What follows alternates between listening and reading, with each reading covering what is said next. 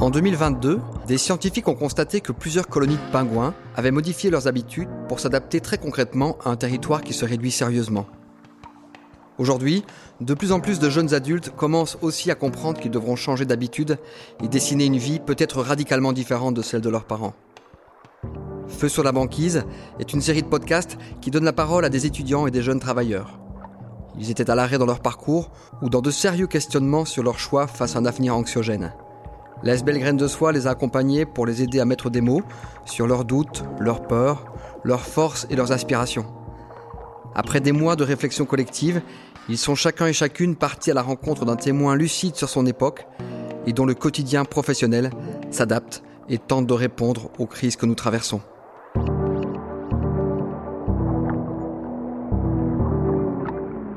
Salut, moi c'est Maya. J'ai 23 ans et j'habite en Belgique. Quand j'étais petite, j'ai pris un bout de bois dans le jardin, j'en ai troué le centre, et j'ai mis un stylo dedans. Je venais d'inventer mon premier stylo en bois. Alors non, c'était pas ouf parce qu'il tenait pas, mais ensuite il y a eu d'autres bricoles, vous inquiétez pas. Seulement, je me suis arrêtée le jour où on m'a donné une feuille et des devoirs. Aujourd'hui, après ma troisième année de communication, je ne suis pas complètement heureuse derrière mon bureau. Ce besoin de faire des choses avec la matière ne m'a pas quittée et je n'ai jamais osé franchir la porte d'un atelier de menuiserie.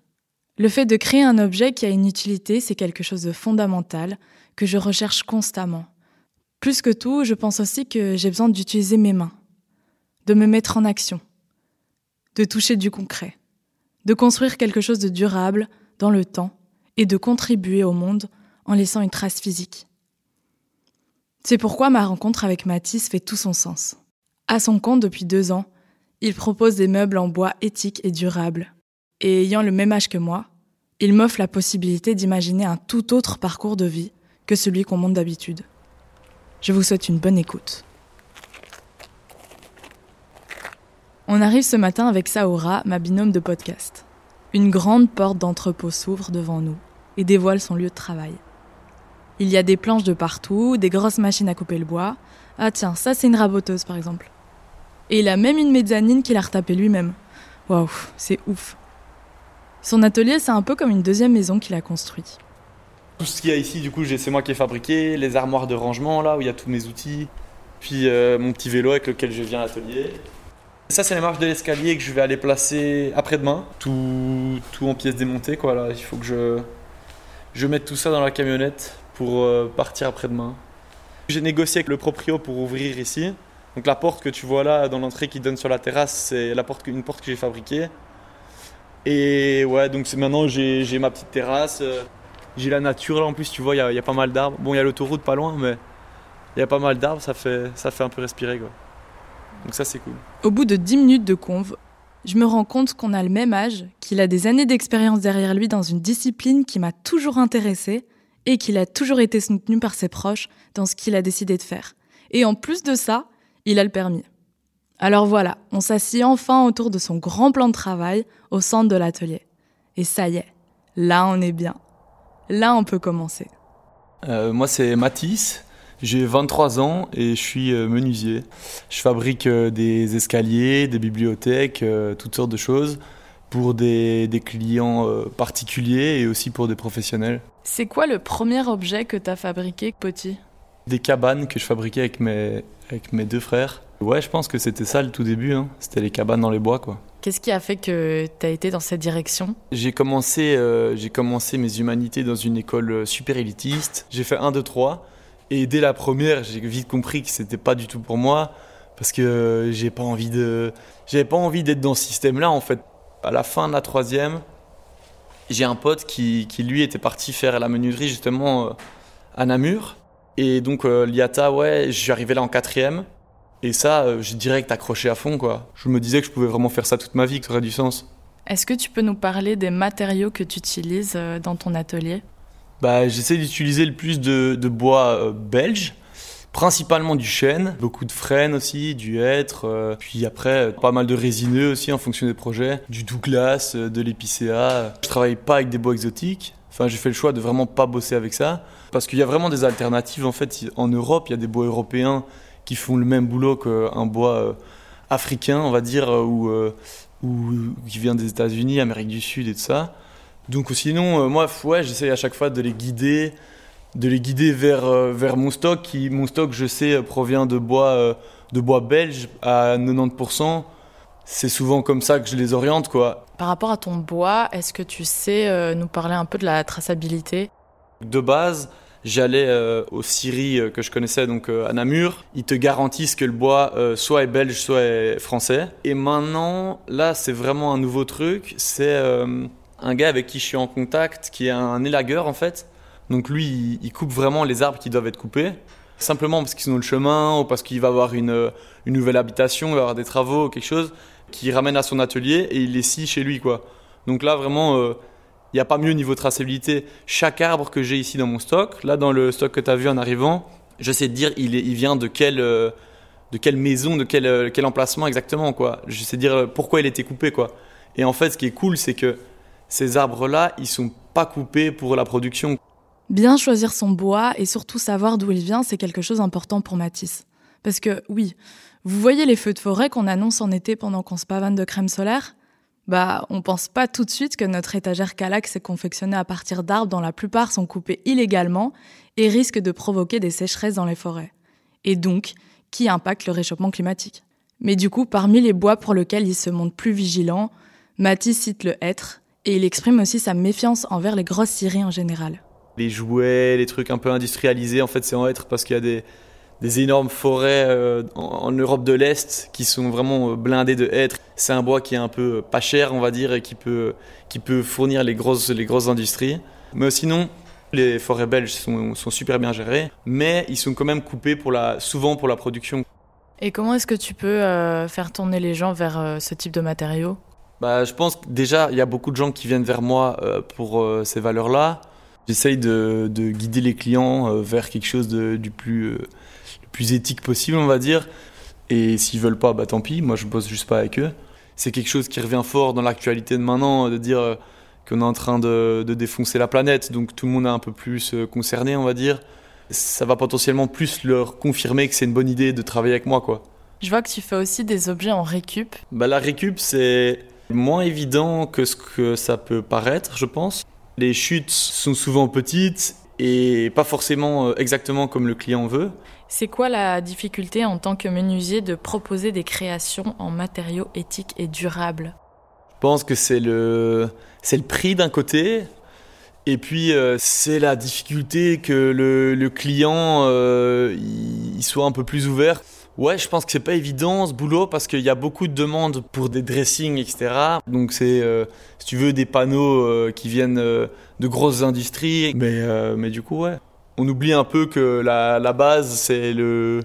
Enfin, d'où ça venait, c'était le bois massif. Les anciens meubles, ils sont comme ça, ils sont toujours là, ils sont increvables, quoi. Il y a certains défauts euh, dans le bois, il y a certains. Euh, il n'y a, pas tout qui fonctionne euh, comme à l'usine, on va dire. Le bois, ça bouge, ça travaille. ça rajoute aussi une, touche, on va dire, que tu vois que c'est un matériau vivant. Et souvent, ça rajoute quelque chose. Donc, quand tu as le, le toucher, l'aspect du bois, le chant. En fait, tu vois qu'il n'y a rien de faux. Et si à un moment, euh, il y a un coup de dent ou il y a quelque chose, c'est pas grave, ça vit. Et après, si on veut donner un coup de neuf, il suffit de reponcer. C'est ça qui est chouette aussi, quoi. Ça s'est passé comment ta première commande? C'était un, portail euh, en bois avec euh, toutes des, des, barrières sur les côtés. C'était quand même un gros chantier. Et j'avais pas trop anticipé l'affaire. Et je me suis bien merdé. Et puis j'ai dû recommencer. Et au final, le portail est toujours debout maintenant, donc ça fait, je pense, 5 euh, ans, un truc comme ça, il est toujours là. Bon, je, c'est sûr que je le refabriquerai plus de la même manière, je pense, mais, mais il est toujours là, donc c'est cool, c'est déjà cool, quoi. Ça te prend combien de temps de faire un meuble euh, en moyenne? Là, par exemple, je viens de fabriquer un, meuble à vinyle en chaîne. Ça m'a pris euh, peut-être deux jours de boulot. Et puis après, parfois, je fabrique un escalier. Là, j'ai fabriqué un gros escalier en hêtre qui faisait trois étages. Ça, euh, avec le placement, la fabrication et tout, ça m'a pris un mois, quoi. Même peut-être plus, donc ça dépend vraiment des projets. Est-ce que tu penses que les gens réalisent le coût et euh, le temps que ça prend pour euh, faire ce genre de meubles? Je pense que personne ne se rend vraiment compte. Par exemple, là, derrière toi, il y a une, planche, on va dire, on va dire que c'est une bête planche, mais en fait, c'est un collage de, de cinq planches qui ont été débitées dans trois planches différentes qui venaient du tronc de base que j'ai dû raboter, remettre d'équerre, etc. pour après les coller. Donc euh, évidemment, c'est beaucoup plus de boulot que ce que les gens pensent. Et niveau prix, bah évidemment, c'est toute l'infrastructure qu'il y a autour, ici, l'atelier, la camionnette, tout ça. Les gens ne se rendent pas forcément compte, ça c'est sûr. Pour les petits projets, les gens, ils ont vite peur du prix parce qu'ils se disent que c'est un petit truc, alors qu'en fait, euh, c'est un petit truc mais qui demande beaucoup de travail. C'est pas évident à défendre, quoi. Euh, du coup, au niveau de ton entreprise, est-ce que tu te catégoriserais comme un menuisier éco-responsable dans le paysage euh, général en Belgique? Ouais, je pense. Je pense que, je pense que ouais. Après, évidemment, euh, je suis, c'est pas du tout parfait. J'utilise toujours certains, certains produits qui sont, qui sont industrialisés. Je suis pas non plus à, à, faire au, moindre détail près, de pas avoir de plastique, de pas avoir tout ça, parce que c'est pas viable en fait. Je fais, je fais au mieux et je sens aussi au fur et à mesure des années la différence de me dire bah, que c'est top. Quoi. Par exemple, là, avec le bois, comme je t'expliquais, ça, c'est vraiment un step que j'ai passé, que je suis, je, je suis trop content. Je suis, je suis vraiment content de ça. Quand tu as des commissions où ça devient même presque, ça a une valeur euh, importante dans leur maison, est-ce que ça a une valeur sentimentale? Est-ce que tu sens que tu dois t'investir plus dans le projet? Je sens que c'est super important pour eux et pour moi aussi parce que moi, quand je fabrique quelque chose, je me dis que ça va rester toute la vie des gens. Je pense que ça a beaucoup d'importance pour les gens. Et tu disais les, les demandes particulières, toutes les demandes sont des demandes particulières, quoi. C'est à chaque fois euh, des projets uniques, quoi. Est-ce que ton activité te permet de subvenir à tes besoins et ceux de ton activité? Bah ouais, ouais, carrément. Parce que moi, là, je suis. Euh, enfin, carrément. Je gagne carrément pas de l'or en barre, surtout, mais euh, je paye mon atelier, je paye ma camionnette, je paye mon appart, ma bouffe, enfin, je paye tout, quoi.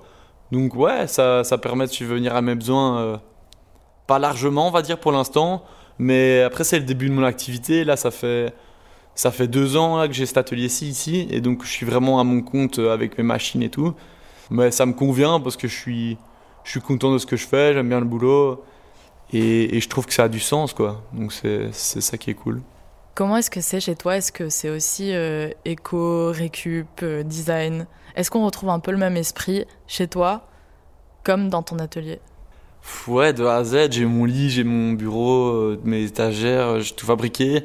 Après, ce qui est cool, évidemment, c'est que l'esprit chez moi, c'est très, euh, c'est très meuble que normalement, j'ai pas les moyens, mais parce que c'est moi qui les fabrique. Comment est-ce que tu te projettes dans 10 ans? Est-ce que tu auras toujours ton activité ou est-ce que tu vas évoluer dans d'autres types de projets? Je me vois évidemment toujours menuisier. Déjà, moi, je me vois jusqu'à ma mort fabriquer des choses bah, menuisier ou autre, parce que je fais aussi parfois de la charpente avec mon frangin qui est charpentier. Donc je fais, je fais plusieurs trucs, mais fabriquer, fabriquer des choses, c'est ce qui me procure le plus de satisfaction, je pense, dans ma vie. Donc je ne vais pas arrêter. Euh, donc dans 10 ans, je fabriquerai toujours des trucs, je sais pas quoi ou à quel endroit. Mais euh, ouais, dans 10 ans, je me vois, je me vois continuer là-dedans, quoi. Et d'être euh, toujours, toujours engagé, toujours faire ce boulot qui a, qui a du sens pour moi, quoi. Ma dernière question, c'est j'aimerais savoir qu'est-ce que tu écoutes quand tu travailles? Est-ce que tu travailles en musique? Est-ce que tu travailles en calme, en introspection? Ou est-ce que tu écoutes des podcasts? J'écoute beaucoup de musique. Je suis un gros, gros fanat de musique. Enfin, beaucoup de rap surtout. Là, comme tu peux voir derrière, j'ai un énorme baffle. Là, j'écoute euh, la dernière sortie qui m'a marqué, euh, Wallace Cleaver, incroyable. Je vais pas te le chanter ni te le rapper, ça c'est certain. Mais c'est un mec euh, qui Ouais, qui rappe des trucs vraiment qui viennent du fond de ses tripes. Bah bon, euh, je te conseille d'aller écouter, je vais pas faire du mal à son image. bon, bah c'était vraiment chouette de te rencontrer. Euh. Bah ouais, c'était cool. Ouais. à plus Bah ouais, à plus. Ciao. Salut. Salut. Hein. Et bon travail. Hein. Ouais, merci. Hein. pour l'escalier, bonne chance. merci, hein. Cette rencontre avec Mathis m'a permis de me rappeler que si on suit un peu son cœur, on ne peut pas se tromper. Mathis est tellement zen et positif c'est un peu comme un perso de roman, vous voyez. Il aime la menuiserie, alors il en a fait son métier. Il donne l'impression que tout roule dans sa vie. Et en fait, moi, ça me fait du bien. Il est affirmé dans ses choix, et il manque pas de le dire. Il est plein d'espoir, et surtout dans l'acceptation du futur. Ça me conforte dans l'idée qu'être menuisier à son époque et d'avoir des convictions écologiques, c'est possible. Pour Matisse, fabriquer des choses, c'est ce qui lui apporte le plus de satisfaction dans sa vie. Et il ne s'arrêtera pas. Une chose est sûre, moi non plus je m'arrêterai pas de chercher. De chercher à faire des choses qui m'apportent de la satisfaction. Je refuse de continuer à rester assise sans agir et garder cette détresse qui gronde en moi quand le feu brûle sur la banquise. Feu sur la banquise est un projet de la campagne européenne Mind Changer 2023.